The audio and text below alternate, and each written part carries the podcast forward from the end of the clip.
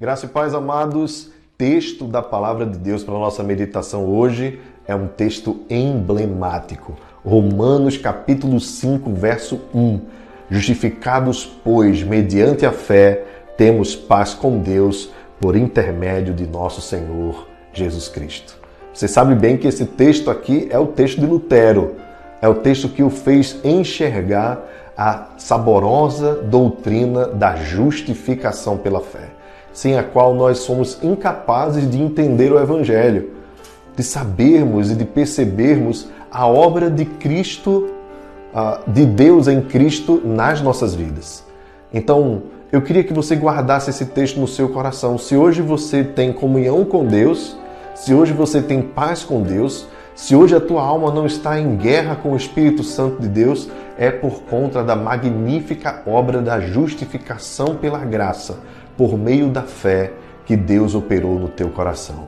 Então, tenha uma certeza, já não há mais nenhuma barreira entre você e Deus se você está em Cristo. Ele quebrou toda a barreira de separação. Agora nós fomos reconciliados por meio da obra salvadora de Jesus Cristo em nossas vidas. E não há nada que nós possamos fazer que nos torne melhores para Deus.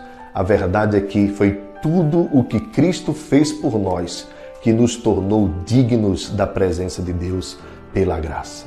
Então louve a Jesus nesse dia, seja grato nesse dia e não esqueça, a comunhão é para ser desfrutada. Quando o apóstolo Paulo diz que nós temos hoje paz com Deus, é porque por meio de Cristo nós podemos manter uma comunhão, uma amizade com Deus. Deus se fez amigo quando nós ainda éramos seus inimigos. Nos amou e nos justificou no amado Jesus.